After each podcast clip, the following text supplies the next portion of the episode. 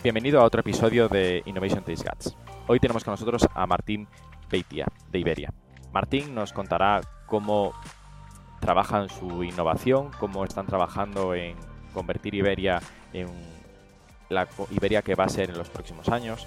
También nos hablará sobre cómo eh, lanzaron diferentes iniciativas internas de validación documental o uno de los eh, chatbots con más tráfico de Europa y además también hablaremos de cómo han vivido ellos la pandemia, cómo les afectó en su día a día y cómo tuvieron que reorganizar los equipos en este momento. Y por, y por último, eh, también hablaremos sobre cómo es trabajar en Iberia y en el Departamento de Innovación y Transformación. Quédate a escuchar a Martín y recuerda suscribirte a Innovation Taste Guts, tanto en Spotify como en Apple Podcasts, en YouTube y en todas las plataformas en las que publicamos este contenido. Y además, te agradezco mucho que compartas este contenido con cualquier persona que pienses que pueda interesarle, cualquier amigo de la aviación o de la innovación. Seguro que será contenido de mucho valor.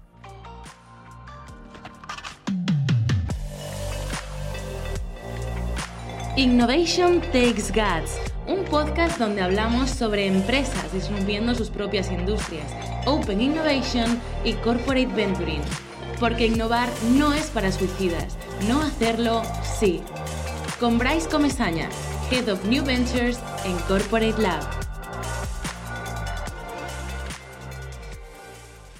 Hola a todos. Hoy tenemos con nosotros eh, a Martín Beitia, eh, o Beitia, perdón si lo he pronunciado, está bien. Si lo he pronunciado mal, eh, de, Iberia. Que, o sea, tu rol es Innovation, Design and Research Manager dentro de, Iberia, pero las conversaciones que hemos tenido para preparar este episodio, o sea, veo que hay un montón de cosas que pasan eh, con, un avión, ¿no? Que no solo es eh, subirnos eh, y que nos lleve a destino, que hay muchas cosas aquí alrededor y, espero que nos cuentes sobre ello y cómo es vuestro departamento de innovación y, las cosas que estáis haciendo en Iberia y lo que vais a hacer en Iberia.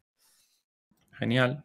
nada, el placer es mío, muchas gracias. La verdad, desde que Marisol nos presentó y que tuvimos eh, las primeras interacciones, yo he seguido el podcast, he, seguido distintas entrevistas que habéis hecho y para mí es un honor estar aquí compartiendo un poco eh, nuestra historia y lo bonito de la industria, lo bonito y lo complejo, ¿no? que muchas veces acompañan.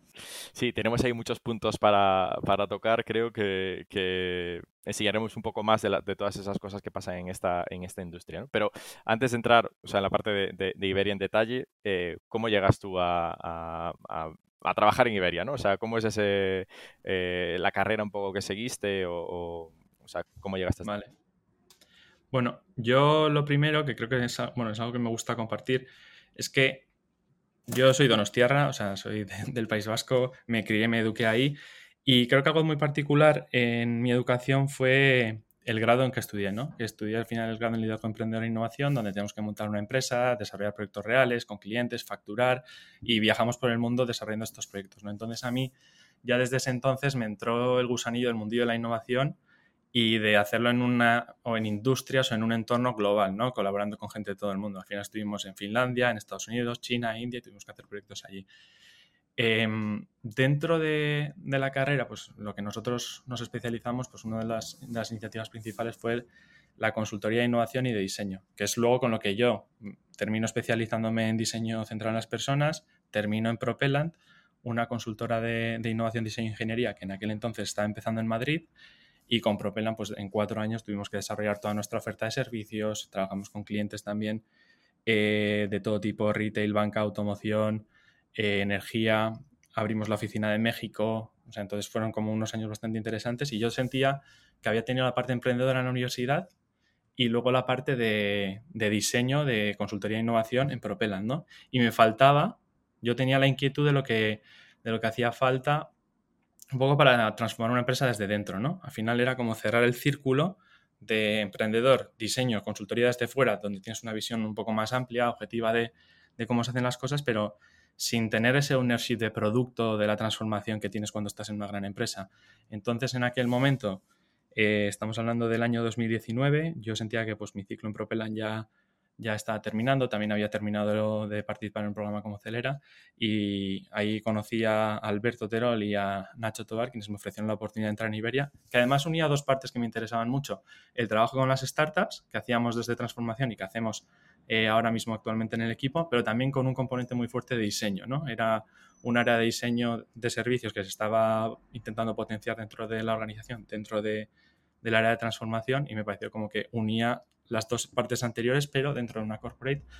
Y además, en aquel entonces yo tenía mucha inquietud para entender eh, culturalmente lo que hacía falta para cambiar una organización, ¿no? Entonces, Iberia, que como decimos ahora, que tenemos 95 años de juventud, pues hay muchos retos culturales también que trabajar. Entonces me antojó un reto súper interesante en una industria que me gusta eh, como viajero en el pasado y ahora que, que, estoy en Iberia sigo viajando eh, más si cabe, entonces, pues eh, la oportunidad se presentó y, no lo pensé mucho, la verdad. O sea, entonces aquí eh, eh, llegó Nacho, ¿no? O sea, y te, y te lió para ir montando, o sea, y dar esos primeros pasos en el, en el departamento de transformación o innovación dentro de, Iberia. Es decir, ya estaban trabajando en ese momento en el, en el departamento, o sea, todavía se estaba montando. O sea, es decir, fuiste uno de los primeros en llegar, entiendo fui uno de los primeros internos, pero ya se estaba haciendo un, gran trabajo desde hacía un par de años, desde que se montó Transformación con Gabriel, Nacho y demás. Siempre empezaron con una orientación muy de innovación abierta, con Hangar 51, pilotos, porque Nacho también venía desde la, parte, desde la parte de Ventures y trajo un poco toda esa visión de hacer la innovación. Y luego con Alberto pues se fue complementando la parte de diseño, ¿no? Entonces, además de Alberto tenía un amigo, un, un ex compañero de, estudios que estaba dentro del equipo y entre los dos pues fuimos los dos primeros designers dentro de, de Iberia que empezamos a, crear el método de diseño, la forma de hacer los proyectos y cada vez meternos en proyectos eh, más grandes. Vale, pero empiezas entonces o sea, en la parte como de service design, ¿no? Y ahora eh, eh, cambias a un rol más estratégico, diría, o más transversal dentro del departamento. Bueno, siempre el diseño se ha entendido como algo muy transversal y muy estratégico. O sea, al final, éramos parte del área de transformación y la transformación se hacía desde un componente de innovación, una parte de método, una parte de data y una parte de diseño de servicios, ¿no? muy orientados al cliente.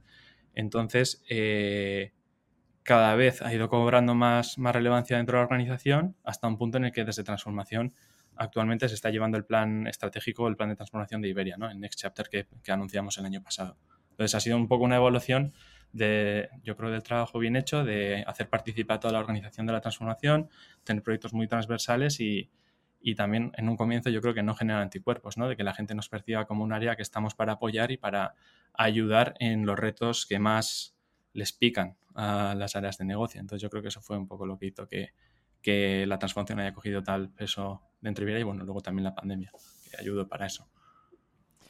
Y o sea, Iberia creo o es una marca muy reconocida por todos los que, eh, o sea, por, los españoles en general, ¿no? O sea, porque todos hemos volado alguna vez con ellos, pero eh, creo que seguramente nos falta mucho contexto de, la amplitud, ¿no? O sea, de todas las cosas que, pasan. Entonces, eh, una de las cosas que, que me sorprendía y que cuando estábamos preparando el podcast igual incluso le hacía challenge a algunos amigos de cuántos aviones crees que tiene Iberia, ¿no? O sea, eh, fue un dato que me, que, me impactó. ¿Cuántos, cuántos a día de hoy, o sea, eh, eh, tenemos, ¿no? O sea, aunque sé que luego hay algunos KPIs mejores para medir la dimensión de una compañía, ¿no? A ver, bueno, Iberia, para poner en contexto, una aerolínea que se funda hace, hace, casi 100 años, como he comentado anteriormente, y que actualmente es líder entre, en los vuelos entre Europa y Latinoamérica. Es nuestro mercado y nuestra esencia, ¿no? Al final conectar y ser la puerta de entrada a Europa para Latinoamérica y viceversa. Entonces, actualmente, dentro del Grupo Iberia tenemos unas 145 o 150 aeronaves, pero también con planes de inversión y de adquisición de nuevas aeronaves eh, muy fuertes. Iberia forma parte, a su vez, del Grupo IAG, con British Airways, Welling, Aer Lingus, eh, Iberexpress, Level, IAG Loyalty, que también tenemos una división de Loyalty, tecnología, compras y, a su vez Iberia dentro de, su grupo, además de ser una aerolínea que transporta pasajeros y transporta carga, tiene un negocio de mantenimiento, que tenemos ahí nuestros hangares de la Muñoza con casi 3.000 ingenieros haciendo un gran trabajo y con, con, la vocación de convertirse en un polo de innovación en la industria aeronáutica fuerte en Europa. Y también tenemos un negocio de aeropuertos, ¿no? que lo llamamos Iberia Airport Services, que, donde operamos más de 29 aeropuertos, damos servicio a más de 170 aerolíneas y trabajan unas 7.000 personas, más o menos la mitad de lo, de, lo que conforma el grupo Iberia. Entonces, esa sería un poco la dimensión que tenemos actualmente. Un buen, un buen bicho, ¿no? Eh, eh, tanto a nivel de, de, empleados, o sea, logística, etcétera. O sea, creo que es un, caso donde la innovación eh, hay muchos puntos donde hacerla, pero también las velocidades no serán las de crucero que, queremos. ¿Cómo es en, vuestro, o sea, cómo es vuestra estrategia de hacia qué puntos queréis tocar, o sea, en la innovación, o sea, cómo estáis enfocando la innovación dentro de Iberia a día de hoy? Vale. Yo por darle un poquito más de marco, eh, nosotros eh, estamos eh, dentro del, área de transformación que tiene como dos gorros dentro de Iberia, ¿vale? Por un lado está el plan de transformación que mencioné anteriormente, que, tiene un equipo que se encarga de identificar las oportunidades estratégicas, hacer seguimiento e implementarlas, ¿vale? Que es el Iberia Next Chapter, tiene cinco pilares donde se basa en la estrategia, casi 60 iniciativas y donde toda la compañía está involucrada, ¿no? Entonces, ellos llevan como la visión macro de la transformación de Iberia. Y luego el otro equipo, que es el que estoy liderando yo ahora mismo, es el equipo de innovación, diseño e investigación, que nosotros solemos entrar en las iniciativas concretas a definirlas, implementarlas y, a lanzarlas en ese sentido. ¿no? Entonces, nosotros tenemos una pequeña parte de investigación que lo que se encarga es de generar mucho conocimiento del cliente, co-crear, tenemos nuestros trackings, nuestros widgets metidos en todos los lados para, para ir midiendo la satisfacción e ir viendo dónde hay nuevas oportunidades de mejora en la experiencia y en la operación. Luego tenemos un equipo de diseñadores, tanto de producto como de servicio, que cogen esas oportunidades, la definen en, nuevos servicios, nuevos productos y luego las implementamos con también un squad que tenemos de, desarrollo o con el resto de áreas, ¿no? Y a eso, a esa parte de, la innovación la llamamos la innovación incremental dentro de Iberia. Entonces estamos muy cerca de nuevos productos y servicios que mejoren o la experiencia de cliente o la operación o generen nuevos ingresos para la compañía. Y luego hay una parte más que lo llamamos más innovación disruptiva, donde estamos pensando un poco cuáles son las grandes oportunidades para el futuro de Iberia en cuanto a plataformas, modelos de movilidad, sostenibilidad. Eh, y ahí intentamos explorarlo a través de pilotos y colaboraciones con el ecosistema de innovación abierta. Tenemos nuestro programa Hangar 51 y otros vehículos internos donde colaboramos con distintas startups, scale-ups en todo el mundo porque al final esta industria es muy global y aquellas que funcionen pues vemos cómo escalarlas a nivel de Iberia o a nivel de grupo en ese sentido. Vale. O sea, pues si te parece, veamos un poco más en, detalle las iniciativas internas que, hacéis, porque me parece lo más destacable y después podemos entrar un poco más en la sobre lo que estáis haciendo en Argan 51 y la relación más hacia afuera. ¿no?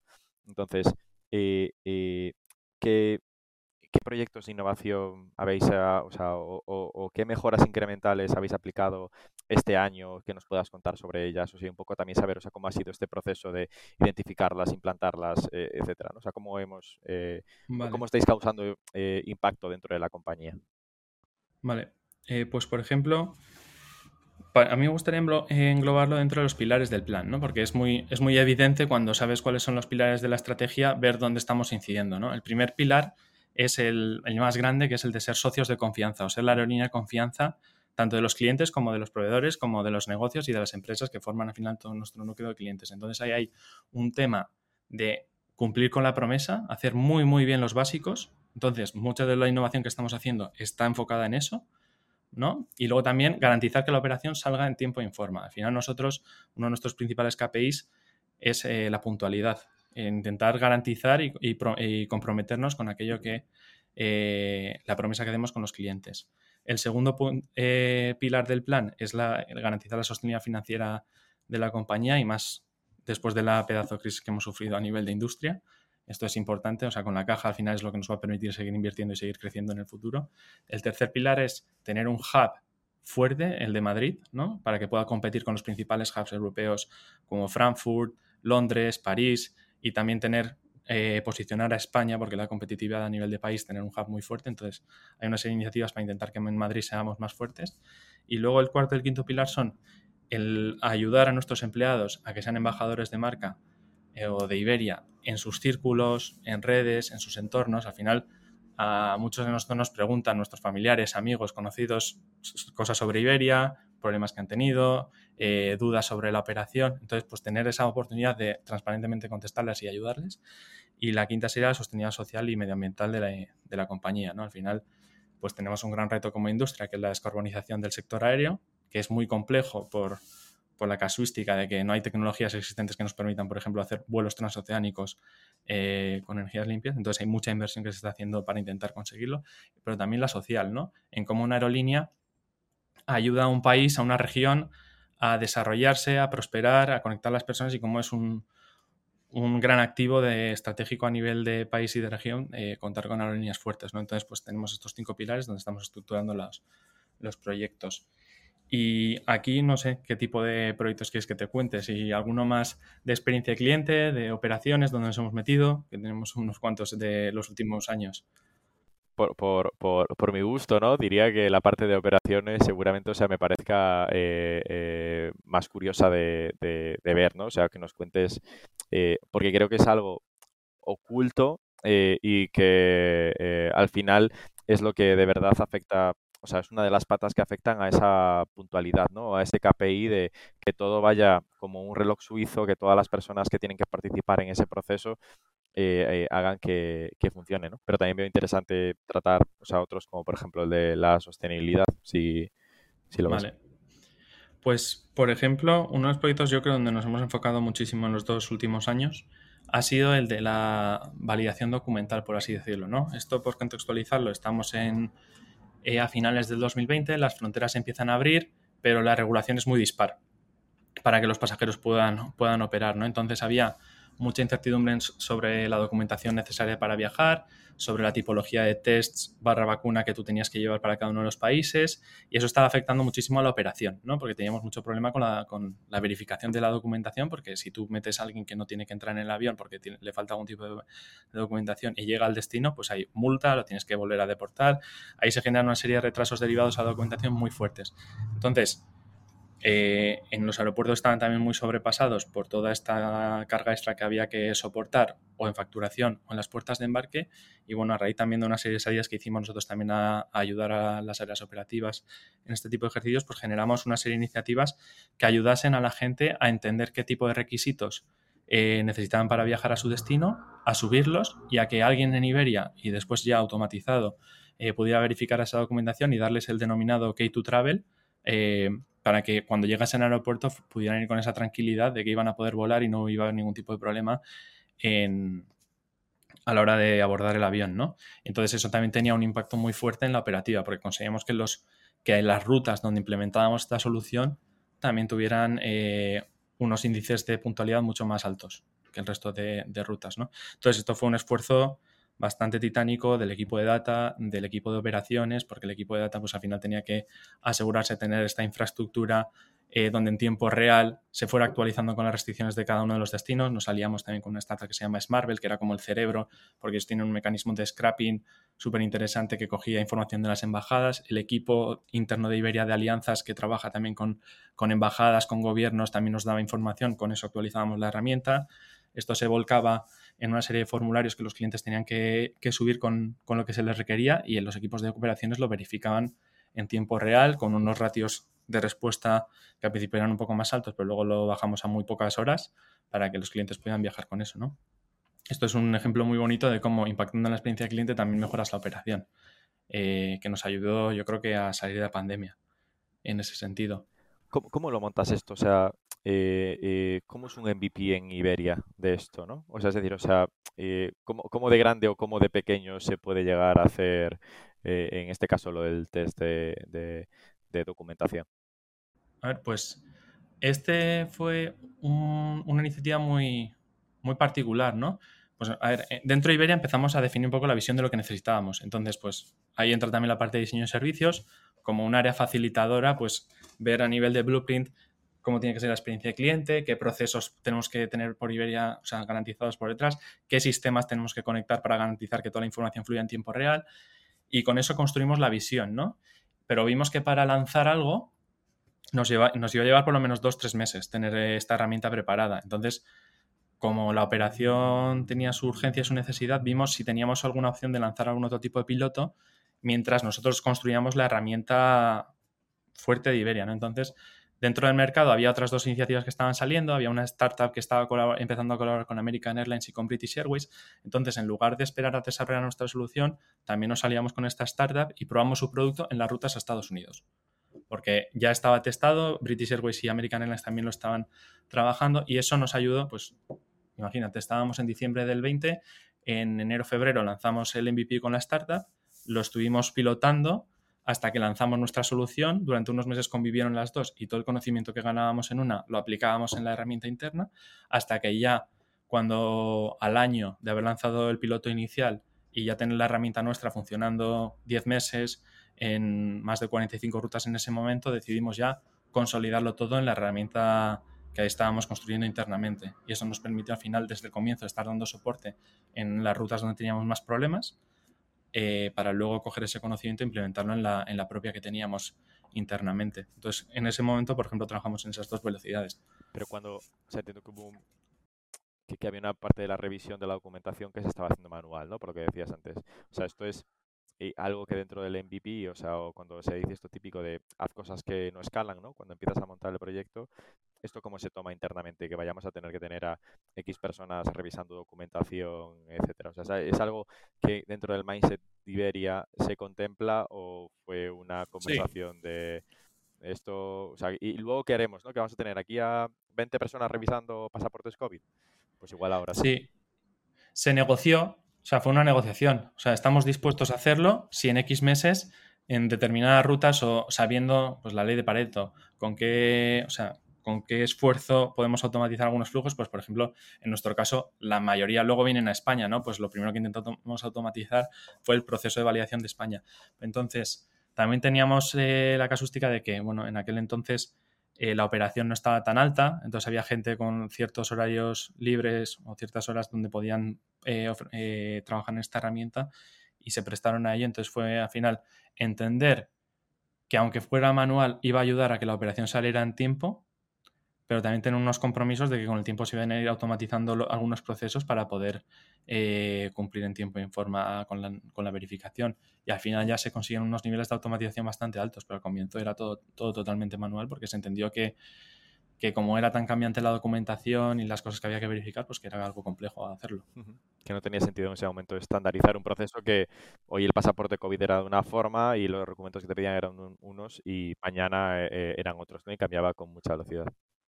Y ahí por poner un poco los KPIs, eh, conseguimos eh, que aproximadamente un 35 un 40% de los pasajeros de los vuelos donde lo implementábamos llegasen al, aeropuerto con la documentación verificada y luego otro treinta y tantos por ciento en, en la propio mostrador de facturación se les verificara. Entonces, en la puerta de embarque llegaban un 15%, un 20% de pasajeros sin documentación sin verificar, frente al 100%, pues es una mejora considerable muy fuerte y al final pasaron más de medio millón de, clientes con documentación validada por esta plataforma. Claro, es que lo estaba pensando ahora, ¿no? O sea, que cualquier MVP que montes aquí, o sea, al final tiene una escala brutal, ¿no? O sea, y el impacto al que llegas a tener con, eh, eh, o sea, con las centenas de miles de pasajeros que movéis, eh, o sea, tiene muchísimo impacto, ¿no? Cualquier test, o sea, también tiene la parte positiva, entiendo que testeas algo y rápidamente sabes en qué punto está roto, ¿no? O sea, un montón de, alarmas, ¿no? Hemos lanzado esto y esto se, rompió. Sí, eso es algo que a mí me, me, impresionó mucho, ¿no? Porque al final, eh, tanto en la startup como en consultoría, pues al final estás en proyectos más más pequeños, más incipientes, pero es que en Iberia cualquier cosa que implementes tiene el potencial de llegar a 20 millones de, pasajeros que teníamos en prepandemia y que esperamos recuperar pronto, ¿no? Y, si lo escalas luego a nivel de grupo viaje son más de 100 millones de pasajeros al año que transportamos. Entonces, cualquier 1% son muchos miles de personas eh, a las que impactan cualquier cosa que hagas, ¿no? Entonces, eh, eso es algo que alucina. Y luego algo que me gusta a mí también mucho es que, por ejemplo, eh, en otro tipo de negocios tú te estás por mercados. Nosotros también, pero para nosotros el mercado es la ruta. Entonces, tenemos una capilaridad muy, muy fuerte donde podemos testar, incluso yendo a un vuelo concreto donde queramos testar un servicio físico. Entonces, te permite jugar ahí con las distintas tipologías de test de una forma súper interesante, porque puedes hacer test A-B en físico, puedes impactar a una ruta en concreto a través de los sistemas, puedes cambiar eh, lo que quieras, eh, o sea, es súper interesante la capilaridad que te da el tener una industria donde está tan descentralizada y luego que es tan, tan compleja también. Y, y vosotros tenéis esta parte también fuera de otras industrias, ¿no? O sea, que, que el cliente está muy próximo a vosotros. Durante 50 eh, minutos de trayecto, 8 horas de trayecto o lo que sea, ¿no? es decir, tienes eh, eh, al cliente muy cerca para poder hacer esta parte de, experimentación, que en otros proyectos, otro tipo de compañías, tienes que hacer un, esfuerzo para poder atraerlos y, que participen en esos experimentos, pero vosotros lo tenéis eh, eh, cautivo ahí, ¿no? Entre comillas, para, poder testear, o igual incluso el proceso de que decías, o sea, pues cómo podemos mejorar los procesos de onboarding literal, de onboarding, de montar dentro del avión, ¿no? O cómo puede ser esos temas de documentación. Tienes mucho más, más campo de experimentación. Eso es. Eh, hay dos particularidades muy interesantes, que es, sabemos antes que nadie que alguien va a viajar, porque lo primero que normalmente tú compras es el vuelo, y luego quizás el hotel, dependiendo del destino, pero vuelo hotel. Entonces, además con meses de antelación. Entonces ahí hay una serie de oportunidades que, o territorios por explorar que se te abren súper interesantes de ayuda a la preparación, de guiar al cliente y demás que se pueden explorar, ¿no? Y luego en nuestro caso, o sea, Iberia Express sí que opera vuelos de corto o medio radio, que solemos decir, ¿no? De menos de cuatro horas, pero Iberia sobre todo es vuelos transoceánicos, o sea, que son 6, 8, 12, 14 horas a Santiago de Chile, donde el cliente está sentado, sabemos quién es, dónde está, y también hay una serie de oportunidades eh, y territorios que se pueden explorar, ¿no? a nivel de conceptos y a nivel de cosas que se pueden hacer, que son súper interesantes en ese sentido. Entiendo que aquí o sea, intentar maximizar el, ticket medio es uno de los objetivos que es, o sea, lo que decías antes, esa pata de, nuevas fuentes de ingresos, ¿no? Intentar maximizar el ticket medio durante esas horas, o sea, es un, o sea, es un KPI o algo que intentaréis trabajar o, no va tanto ahí, sino en, global, ¿no? Nuestro va más en global, o sea, dentro del avión, o sea, nosotros... Eh, al final en el mundo de las aerolíneas hay varios modelos, ¿no? Las full service eh, carriers, que son los que te incluyen eh, los servicios como la comida, las maletas y tal, y luego están las de low cost, que ahí sí que tienen esos KPIs igual mucho más tangibles o más en su mente que, nosotros, ¿no? Nosotros al final sí que intentamos, obviamente, optimizar eh, los ingresos con nuestros mecanismos de revenue management, eh, pero es a nivel de, yo creo que, de valor total del cliente y no tanto enfocado a bordo. Que bueno, siempre hay también venta a bordo y productos de este tipo, pero hay muchos servicios que ya por el tipo de aerolínea que somos, eh, los incluimos dentro del servicio que ofrecemos a los clientes. O sea, lo haces más en el momento de la compra del tipo de billete que quieres tener o en ese momento de compra, pero no tienes tanto luego como el, ese upgrade justo en ese, en ese y dentro... a ver, todo eso lo ofrecemos, pero no es como el core de nuestro negocio. Efectivamente, ¿no? O sea, si, puedo rascarle a alguien 50 100 euros más en el billete, no vamos a dejar la oportunidad de hacerlo, ¿no? Pero que no es algo, o sea, un KPI tan, tan, tan, importante. Y dentro de la parte que te comentabas antes de, sostenibilidad, ¿no? Porque al final eh, eh, igual es una conversación interesante y nos daría quizás para otro episodio, ¿no? O sea, como de, de, sostenibles eh, los volar en sí, ¿no? Pero ¿Qué estáis haciendo aquí para compensar esas emisiones de carbono o cómo estáis trabajando para, para la parte de sostenibilidad en definitiva? A ver, pues hay un montón de iniciativas que se han desbloqueado con, o sea, dentro del plan de transformación hay un plan de sostenibilidad muy, muy específico y concreto y además dentro de IAGE fuimos el primer grupo aéreo mundial que nos comprometimos a emisiones netas cero para el 2050. Entonces hay una serie de targets, tanto de consumo de SAF, que son los combustibles de aviación sostenibles, ¿vale? Que ahora mismo pues hay, tampoco hay una oferta muy grande y hay que invertir muchísimo en desarrollarlo, en investigar para que eso sea una viabilidad y luego poco a poco pues eh, tanto a nivel de mejora de eficiencia por pasajero y por, por vuelo, eh, meterle más combustible sostenible. Eh, tenemos un, estamos en un proceso de transformación de flota muy fuerte a aviones más más sostenibles como el 350, el A320 Neo, el A321 también Neo, que mejoran la eficiencia casi en un 30% en cuanto a emisiones. Eh, hemos lanzado una cátedra también para investigar este tipo de proyectos. Hemos lanzado alianzas de intermodalidad con Renfe para, por ejemplo, en aquellas zonas donde no hay aeropuerto o donde ir en tren para el corto radio pueda ser una alternativa, también se puede ofrecer. Hay como un montón de iniciativas en ese sentido que, buscan, por un lado, reducir, ¿no? porque aquí al final siempre decimos tres formas. Por un lado, reducir, y ahí también hemos cambiado los procedimientos de vuelo en cómo hacemos la aproximación al taxi, con un motor y demás. Hay una segunda forma que es la de captura, que a día de hoy tampoco hay tanta tecnología eh, disponible para poder hacerlo. Y luego es la compensación, la tercera alternativa que también, pues recientemente a principios de año lanzamos una plataforma de compensación para nuestros clientes corporativos, ¿no? Tienen ahí el histórico de vuelos que están haciendo con nosotros, la huella asociada y pueden compensarlo a través de proyectos climáticos de confianza que tenemos ahí, ¿no? Y esto, por ejemplo, lo hicimos con una de las startups de, de Hangar 51 en nuestro programa, ¿no? Que pues, pues se fue el MVP, ahora estamos viendo cómo integrarlo en todos los flujos dentro de Iberia.com para que también el cliente final, el, B2C, pueda, pueda hacerlo. Compensarlo. Sí. Eh, mencionas ahora eh, Hangar 51, o sea, ¿cómo es vuestra relación eh, de Iberia hacia afuera, ¿no? Con, eh, o incluso con otros corporates para el tema de nuevos combustibles o cómo, cómo relacionáis eh, desde Iberia con otras corporaciones y startups. Para, para, el tema de los combustibles concretamente tenemos alianzas con Repsol, Cepsa, en proyectos fuertes de investigación. Al final son nuestros fuelers y también depende de ellos, ¿no? De que tengan esto. Entonces hay proyectos de colaboración y de, para ello. Y en cuanto a la innovación abierta, a nivel de grupo tenemos una plataforma que compartimos, que es Hangar 51, que es al final una plataforma que tiene una parte más de eventos, de inversión, que, sí que es verdad que durante el COVID se, se paró un poco. Eh, y tenemos también una parte de aceleración barra colaboración con las startups, ¿no? que al final eh, históricamente hemos lanzado una convocatoria anual, eh, hacemos scouting en una serie de verticales que definimos cada año y luego lo particular de esto es que la plataforma es central pero la implementación al final se hace por aerolínea, ¿no? Entonces cada aerolínea en sus equipos de innovación son quienes ayudan un poco a canalizar el scouting, la selección de las startups y luego la, implementación de los pilotos. Y luego en Iberia concretamente, pues gracias al equipo de innovación y al histórico de los últimos cinco años colaborando con startups, pues hay muchas que, no tienen por qué llegar por ANGAN 51, pero que vemos que resuelven una necesidad que, implementamos. ¿no? Yo creo que una gran victoria ha sido que hoy en día no se, no se en la conversación no se compara, no se tiene duda si es una startup o no. O sea, no da más garantías en una gran empresa que una startup si vemos que la solución es buena, que cumple con los requisitos a nivel de ciberseguridad y todo esto. Eh, en el debate no está el tipo de empresa que es, sino el tipo de solución y, el aporte de valor que nos hace. Y yo creo que eso es algo bastante interesante. ¿Tuvieses que cambiar vuestros procesos internos para empezar a trabajar con ellas o existe como una especie de API especial para, para ellas? ¿no?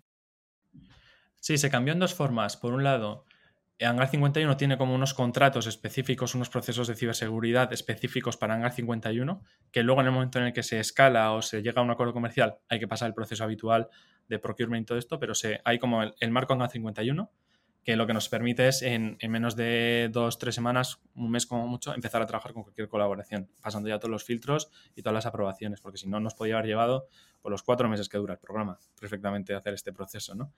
Y entonces eso ya se ha conseguido.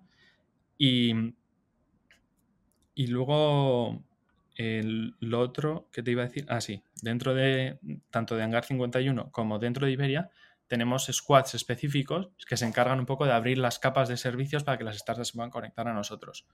Entonces nosotros tenemos un, un, squad que históricamente pues, ha creado las APIs, ha creado una capa donde las startups se pueden conectar, porque si no, si metemos un piloto en una startup que no va a dar revenue inmediato comparando con los X millones que puede dar, pues por ejemplo, una nueva funcionalidad o un nuevo ancillary en, asientos, pues nunca competiría en el mismo pipeline. Entonces, eh, quisimos tener este equipo que entiende el idioma de las startups y que tiene las capacidades de tocar sistemas internos para conectarlas con las startups. Esto tiene que ser un reto, ¿no? A nivel de tecnología, eh, amplificar Iberia tiene que ser eh, complicado. Sí, pero es la única forma de hacerlo. Y pues gracias a ello hemos conseguido lanzar los asistentes conversacionales, que sigues luego entramos, eh, tener la primera integración en un servicio de baggage delivery dentro de un flujo de una aerolínea que antes, o sea, ninguna otra aerolínea tiene en ese sentido. O hacer el tema de la biometría. Pues. Y en estos casos, o sea, el, el de, de, la entrega de los, de los equipajes, ¿no? O sea, yo como usuario fue una de las primeras innovaciones que percibí o una de las primeras colaboraciones que vi. O sea, esto fue con, Bob, si no me equivoco, ¿no? Sí, con Bob Board, sí. Mm, eh, y ya, ya lleva un tiempo con esto, ¿no? O sea, ¿cómo, cómo nació un poco esta colaboración y cómo, cómo fue?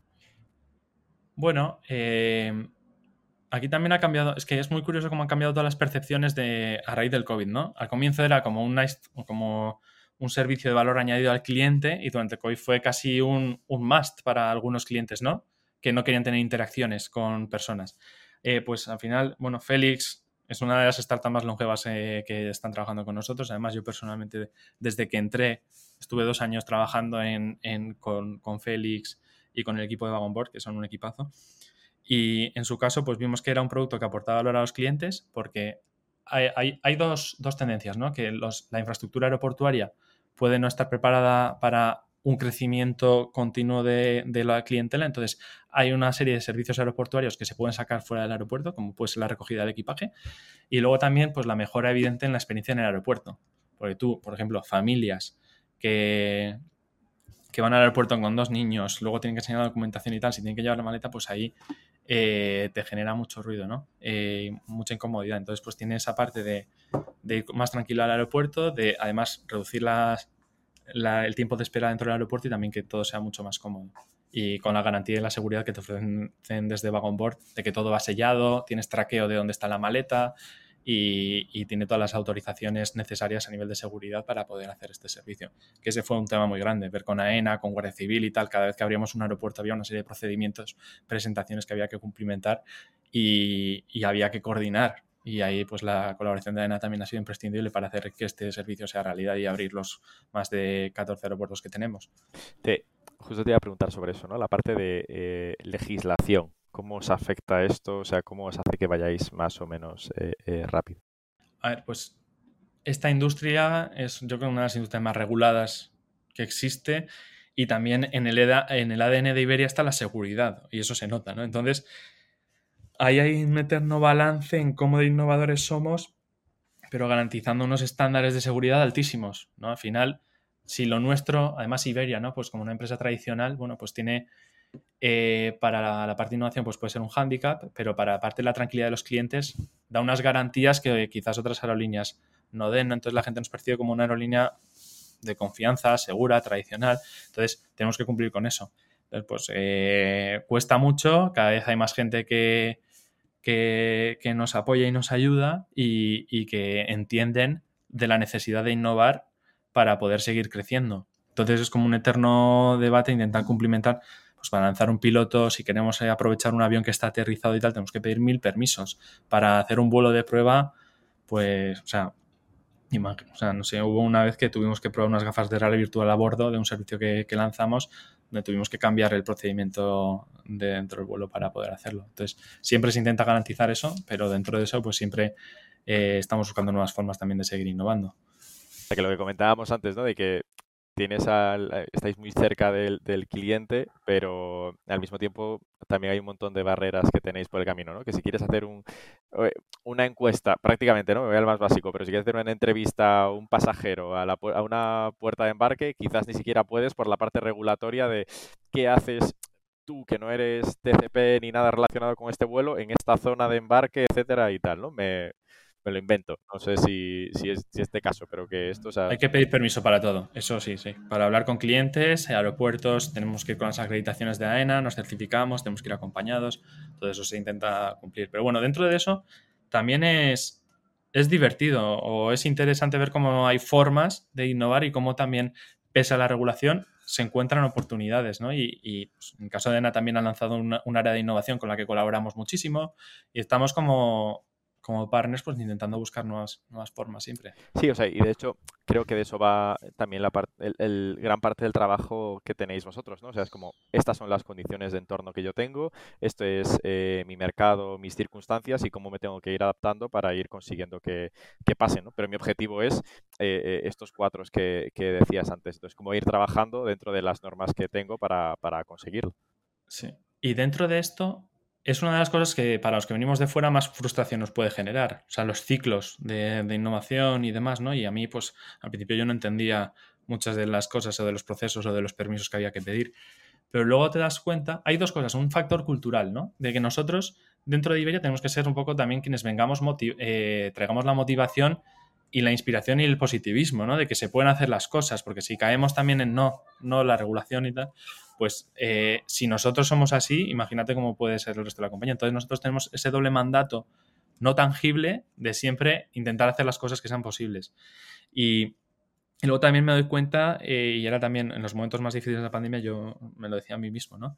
Tú has venido a esto, a entender qué hace falta para transformar una empresa desde dentro, y esto va de tiempo, paciencia, dedicación y compromiso. eh, hace unos años pues quizás no hubiéramos eh, sido capaces de lanzar algún, algún proyecto o, pensábamos que, que, iba a ser pequeño. Pero con el tiempo ves que las cosas ocurren, que implementan, que la gente las valora y que también tiene beneficios para los clientes. Entonces ahí hay ciertas cosas que yo ahora, pues ya llevo más de tres años, empiezo a dar muchos frutos de cosas que, que hice hace tiempo. Ahí tenemos lo de la omnicanalidad, que era algo muy chiquitito cuando entré, que anunciamos en el South Summit eh, del 2019, eh, el, asistente de WhatsApp, y que eh, en la pandemia pues nos ha ayudado a gestionar muchas de las interacciones con nuestros clientes y ahora tiene más de 120.000 sesiones al mes. O sea, pues pequeñas cositas luego escalan muy rápido.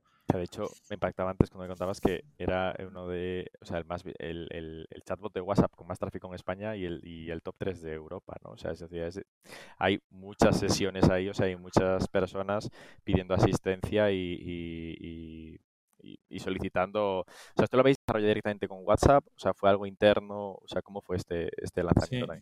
Pues esto también fue, eh, empezamos dentro de Hangar 51 con una startup, con un bot para, para, web y app de Iberia, ¿no? Entonces, salió, muy, salió bien la colaboración. O sea, nosotros teníamos la vocación de intentar estar allá donde los clientes estén.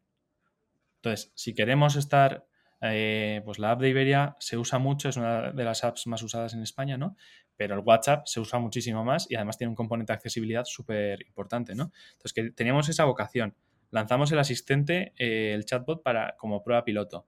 Y dijimos, oye, ha salido bien, ¿por qué no escalarlo a más canales? Y ahí es cuando empezamos eh, a lanzar el asistente en WhatsApp, eh, también Alexa, eh, Google, y fuimos probando los distintos, las distintas interfaces conversacionales que existen. Por ejemplo, uno de los check-ins más rápidos que tú puedes hacer ahora mismo con Iber es con Alexa. Porque, oye, Alexa, hace check-in para mi siguiente vuelo. Confirmas las declaraciones que tienes que hacer y en tu mail recibes las tarjetas de embarque. hay ciertas interacciones que dependiendo del canal, pues son mucho más eficientes y mucho más más fáciles de hacer, por ejemplo. Y, lo dicho, pues WhatsApp estaba en transformación cuando empezó, era parte del equipo de innovación, una persona llevando la relación con la startup, luego fue aumentando, en la pandemia se fue dotando de, equipo y se, fue se, fueron generando casos de uso muy, muy ágiles que permitían al final dar respuesta a necesidades que iban surgiendo los clientes, pues tema de bonos, reembolsos, información en tiempo real de los destinos, gestión de citas PCR, que todo eso te lo permitía hacer y, eso fue lo que hizo que creciera tantísimo el volumen. Y tanto ha crecido que ahora salió de transformación y, es un área concreta dentro del área de cliente. Con, su presupuesto, con sus equipos, eh, con sus objetivos y, es un canal, pues como antes era web y app de Iberia y el call center, pues ahora los asistentes son otro canal de, de mucha importancia para, Iberia. Y claramente siempre tenemos eh, oportunidades de mejora, ¿no? Pero gracias a los partners que tenemos, pues nos han permitido eh, estar donde estamos en ese sentido. O sea, y al final, o sea, es intentar eh, vuestra tarea desde innovación, transformación, también es encontrar estos puntos donde está el cliente, ¿no? Y cómo empezar a trabajar esas iteraciones y una vez que eso escala y que ya tenemos estas dimensiones, ¿no? Decir, oye, eh, mi, día a día no va de gestionar este, este chat, sino quédatelo tú y ahora escálalo y, ponlo a funcionar.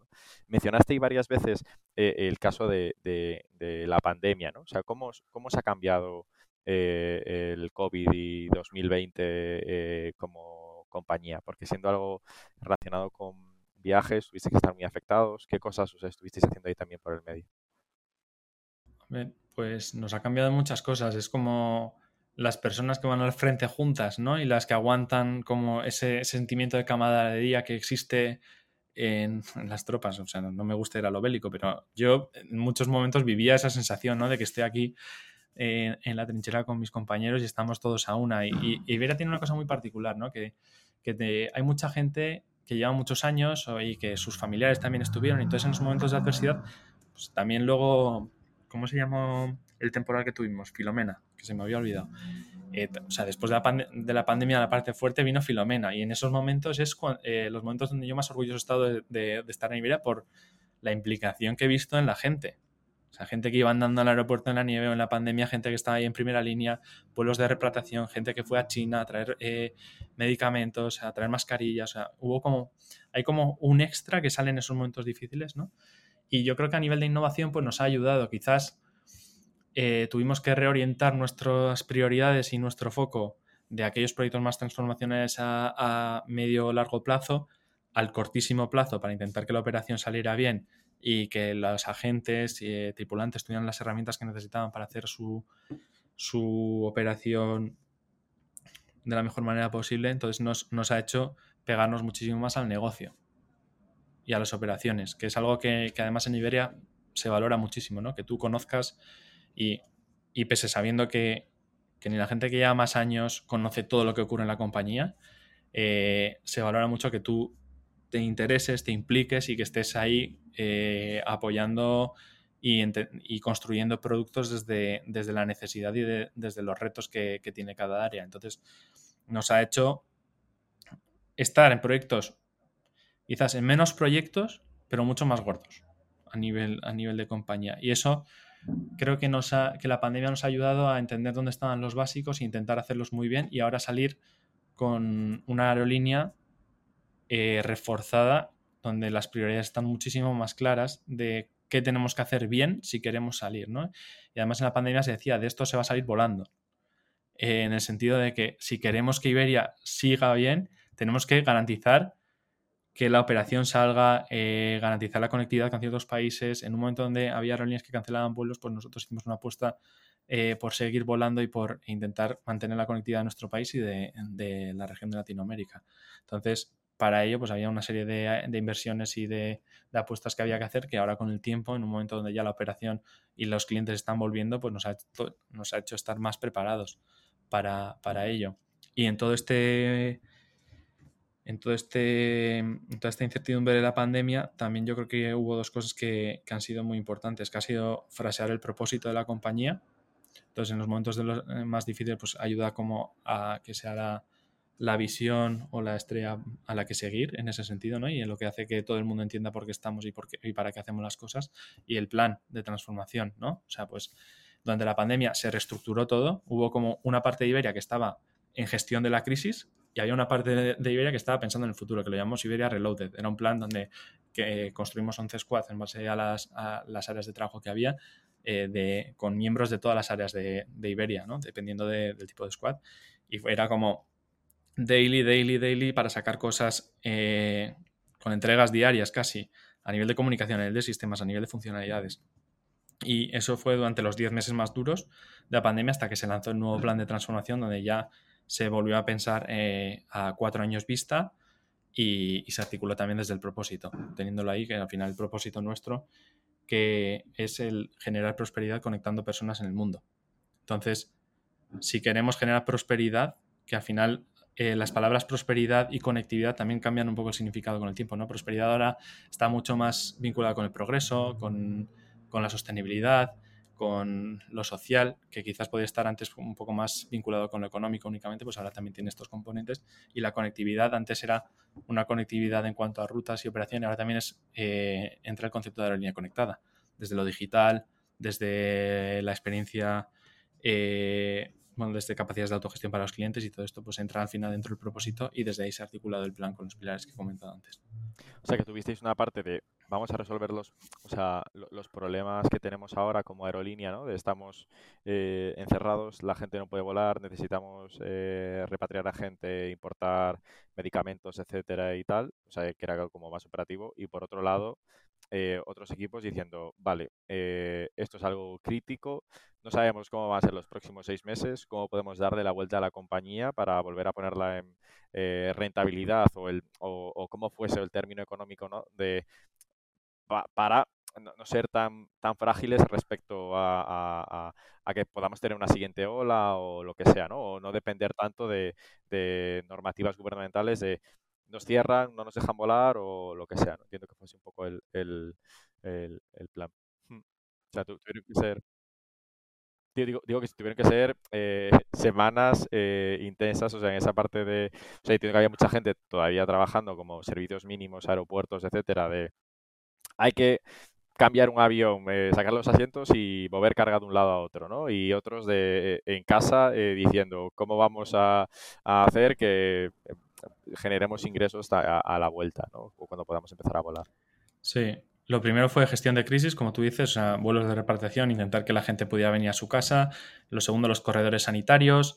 También los circuitos de protección de los empleados, porque claro, nuestros empleados eran servicios esenciales. La gente de aeropuertos tiene que trabajar y las de mantenimiento también tienen que mantener los aviones y tienen que hacer que todo funcione. Y las tripulaciones, pues también, ¿no? Además, las tripulaciones con ese extra de contacto con los clientes en ese, momento de tantas horas dentro de los aviones.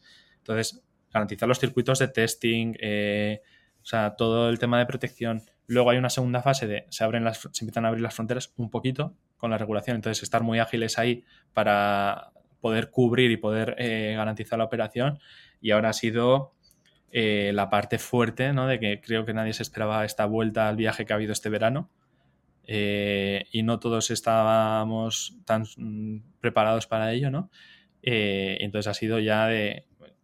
Hay muchas rutas donde se han recuperado niveles del 2019 que es eh, frente a lo que comparamos, ¿no? Entonces ahora ya es, vale, ya la parte de la pandemia ha, pasado, vamos a pensar en el futuro, vamos a pensar en qué rutas queremos hacer. Además, es como una, baraja de cartas que se ha vuelto a repartir. Porque eh, hay algunas aerolíneas que han decrecido, hay otras que han recibido inversión del Estado. Ha habido mucho, hay, hay un cambio de cartas. Entonces hay ciertas oportunidades que se pueden capturar. Entonces estamos intentando ser muy ágiles para poder hacerlo hay que ser muy ágiles ahora para poder eh, estar en el sitio en el que, en tocas. Oye, has mencionado también varias veces durante toda, toda la conversación eh, empleados, ¿no? O sea, creo que con las dimensiones que tenéis, o sea, Iberia tiene que tener una cultura muy fuerte también como compañía, ¿no? Lo que decías antes de, sentirte parte de ese batallón que estaba ahí en el COVID. O sea, ¿cómo es después de esos tres años trabajar en, en, Iberia. Y si, y si lo recomendarías, ¿no? O sea, si también, o sea, eh, eh, ves que es un buen sitio para estar. A ver, aquí eh, un antiguo compañero decía que Iberia es café para cafeteros. O sea, que hay muchas cosas por hacer. Es una empresa que tiene una vocación de transformación y tiene una ilusión, yo creo, ahí, y una convicción y un compromiso, tanto a nivel de Iberia como a nivel de IAG, pero que hay muchas cosas que hay que trabajar y hay que cambiar hay muchas oportunidades que requieren de esfuerzo y pues a veces hay ciertas resistencias. Obviamente, pues al final, eh, pues, lo que tiene cualquier empresa grande eh, y tradicional, pues eh, requiere de mucho esfuerzo, de tener mano izquierda, de... También yo creo que ayuda mucho el poner el, cliente eh, en, el, centro, ¿no? En el discurso. Oye, esto lo estamos haciendo no porque yo quiera, lo estamos haciendo porque nuestros clientes lo están demandando, porque con esto vamos a hacer estas mejoras para la experiencia del cliente y esto va a tener sus impactos en estas métricas, ¿no? Entonces, a ver, los empleados son una parte imprescindible, hay cierta parte, o sea, la crisis pasa factura y hay cansancio en algunos colectivos, ¿no? O sea, al final hay gente que ha estado en primera línea eh, durante tres años trabajando como han podido y, también hay que, estamos en un momento de intentar,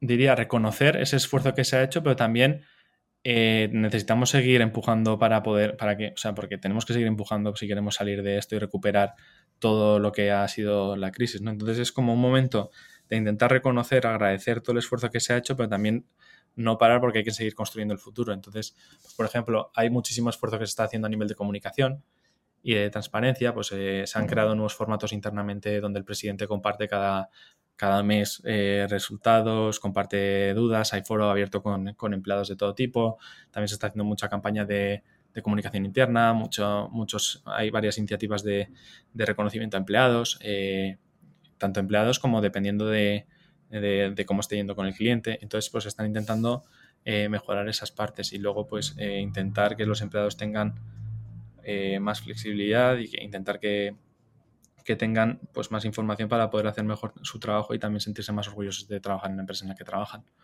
O sea, te lo preguntaba sobre todo por la parte más de que al final, o sea, eh, es una pregunta bastante amplia para eh, las decenas de miles de trabajadores, ¿no? Que ahora esto puede ser lo escucha alguien que diga, pues yo no sé qué, no sé cuánto, ¿no? Pero lo, veía más desde más de tu círculo cercano, del área de transformación, de eh, eh, cómo, o sea, un poco cómo es más vuestro día a día, ¿no? O sea, eh, o sea si es motivante para vosotros, o sea, eh, trabajar, intentar cambiar esta nueva aerolínea con 95 años de juventud, si trabajáis mucho internamente o también trabajáis con, consultoras, Venture Studios o quien sea, o sea, de, parte externa? O sea, ¿cómo es un poco en, la parte de transformación?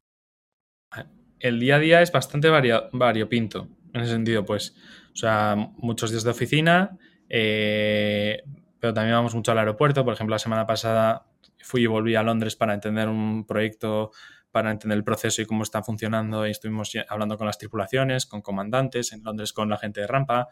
Eh, nosotros en concreto tenemos mucha parte de investigación, entonces pues como está muy presente todo lo que nos dicen los clientes, eh, los pilotos los hacemos en los aeropuertos, entonces como que nosotros tenemos mucha movilidad.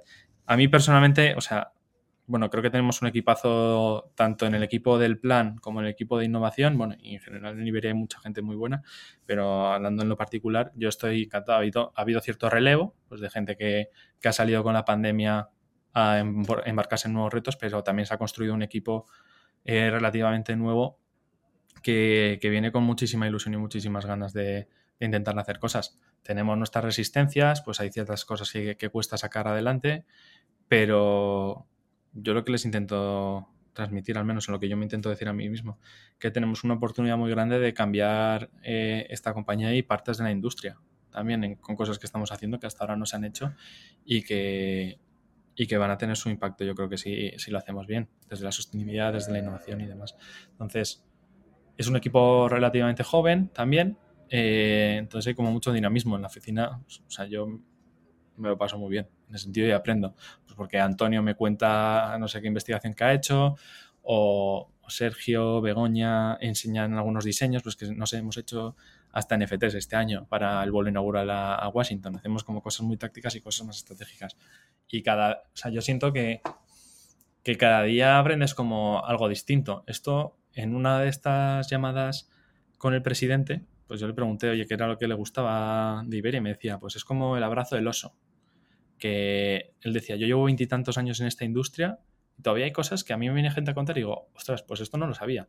Es como que te atrapa y vas viendo distintas oportunidades, distintas cosas, eh, aprendes la operación. Yo además, hasta en mi tiempo libre veo vídeos en YouTube de reviews de aerolíneas y, de, otros proyectos. Y no sé, cuando viajas, pues también lo ves, ves por el mundo, pues mira esta otra aerolínea, lo pruebas y pues tiene como muchas cosas súper interesantes. Y, y en el día a día, pues mucho trabajo, la verdad, o sea, no, esto se lo digo a todo el mundo que, pues ahora mismo que estoy entrevistando. Eh, mucho trabajo, pero también al final las cosas salen y tiene ese, o sea, para las personas que quieren tener ese ownership y ese impacto sobre productos y servicios, creo que es un buen sitio. Porque pese a ser una empresa tan grande, hay oportunidades de hacer cosas y salen. Y estos ejemplos, pues algunos que son los que, te, los que te he comentado. Y ahora que se está reabriendo además todos los eventos, la industria y tal, pues espero que podamos vivir lo que es esta industria global, eh, conectar con gente en todo el mundo, con los de, con los de JetBlue en Estados Unidos, eh, con los de British, con Welling, pues tenemos ahí como muchas oportunidades súper interesantes. Te, quería preguntar, antes de, pasar un poco ya más al cierre de, de, la conversación, ¿no? O sea, pero cómo, cómo es eh, transmitir también, o sea, las innovaciones que vosotros hacéis o los proyectos que hacéis al, al, resto del grupo, ¿no? Porque no dejáis, o sea, de ser, o sea, una compañía muy grande, pero que al mismo tiempo también tenéis relación con el, con el grupo global. ¿Hay relación, aparte de la Hangar 51 que comentabas antes, ¿eh? o sea, de, oye, nosotros hemos lanzado este NFT para nuestro vuelo a, Washington? O sea, ¿cómo eh, eh, se, extrapola a los demás? ¿Os comunicáis con el resto de, departamentos de transformación e innovación de las otras aerolíneas? Sí.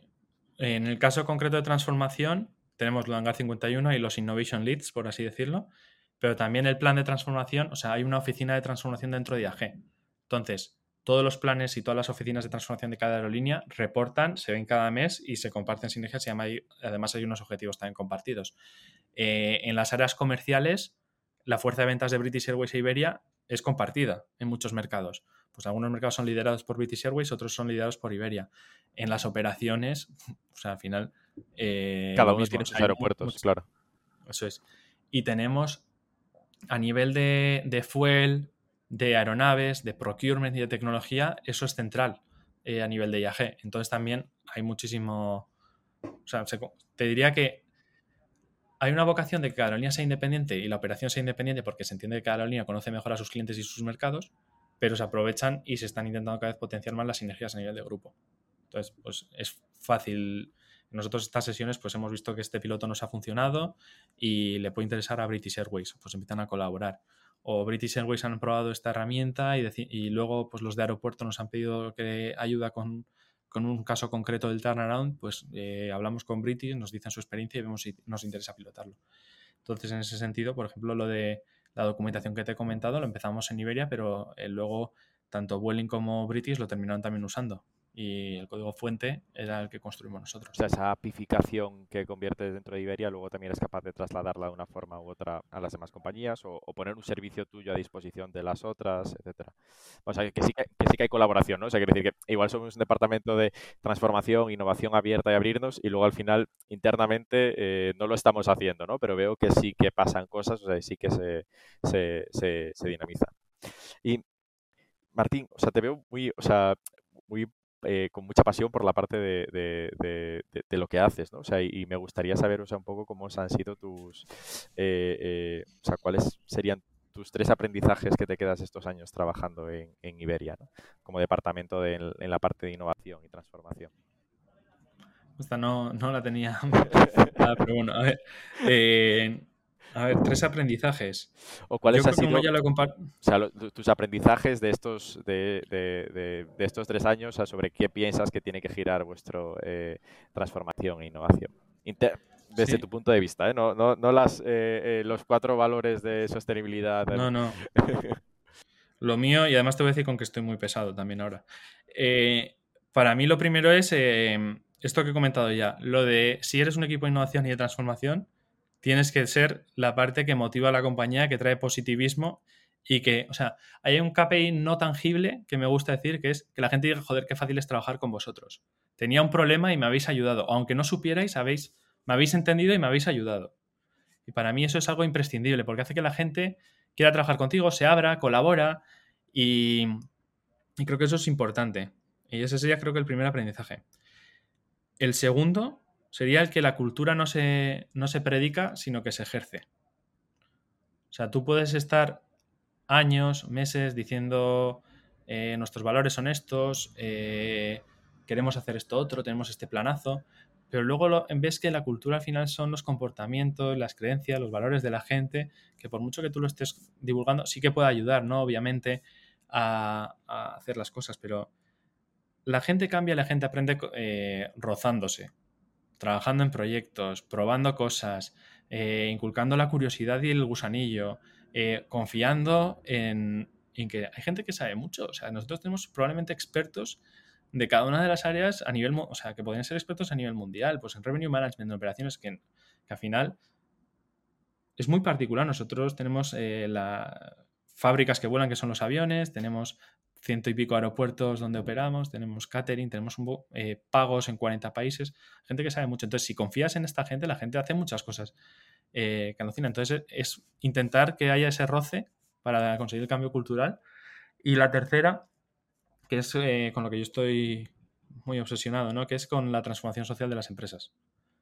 Que es algo que he visto, ¿no? Que el modelo de transformación digital, lo digital, pues hay muchas veces que ya empieza a estar un poco caduco y que hay que estar pensando en, lo siguiente, ¿no? que es la transformación social, desde la sostenibilidad, desde el impacto. Eh, y todo esto creo que es importante. Yo he visto, bueno, creo que estoy viendo el poder del propósito, ¿no? de cómo eso ayuda a movilizar a las personas. Si, si es sencillo y se entiende, en cómo eso hace que haya un cambio en el por qué hacemos las cosas. Yo creo que la gente necesita eh, tener claro su rol, tener claro su contribución. Y todo esto no es tan fácil de explicar donde a veces falta comunicación y yo esto he visto que es súper importante. Y una cuarta, ya con esto termino, que es la ejecución. O sea, yo igual antes era un poco, bueno, siempre he sido bastante de ejecución, pero quizás antes era un poco más teórico. Y ahora valoro muchísimo el demostrar haciendo las cosas. O sea, en el sentido de que eh, el better than, than perfect, que, a veces tiene sus connotaciones negativas, ¿no? Porque hay veces que, pues, para, para, el tema del planeta y la sostenibilidad, pues igual no es mejor better than, than perfect, pero para muchas cosas sí lo es. Entonces, eh, demostrar el valor entregando.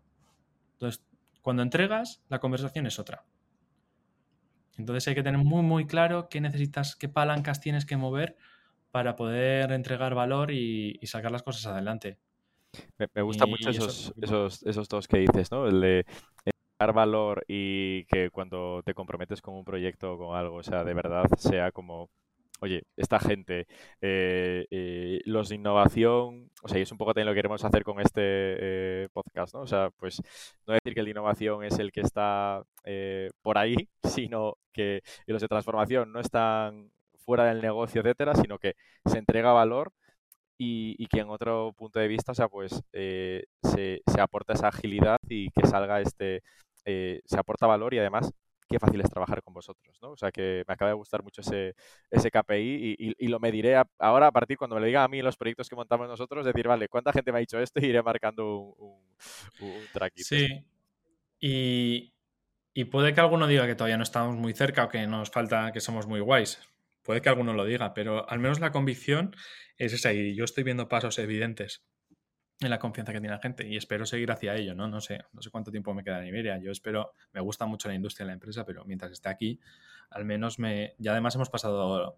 Es que ahora lo que le digo a, alguna, algunos del equipo, ya hemos pasado lo malo. Ahora, pese a que siga siendo malo, ya solo, o sea, toca crecer, toca hacer cosas, toca invertir. Ahora viene la parte divertida, toca volar. Entonces creo que estamos en un momento muy, muy particular de la, de la historia de Iberia, cerca de los 100 años, pero con oportunidades de hacer muchas cosas. Oye, Martín, pues muchísimas gracias por compartir tu experiencia de estos eh, eh, años dentro de Iberia y de lo que estáis haciendo, porque de verdad creo que hay que aflorarlo y, compartir eh, todas las cosas que se están haciendo dentro de compañías como vosotros. Muchas gracias. Ah, muchas gracias a ti por contar con nosotros.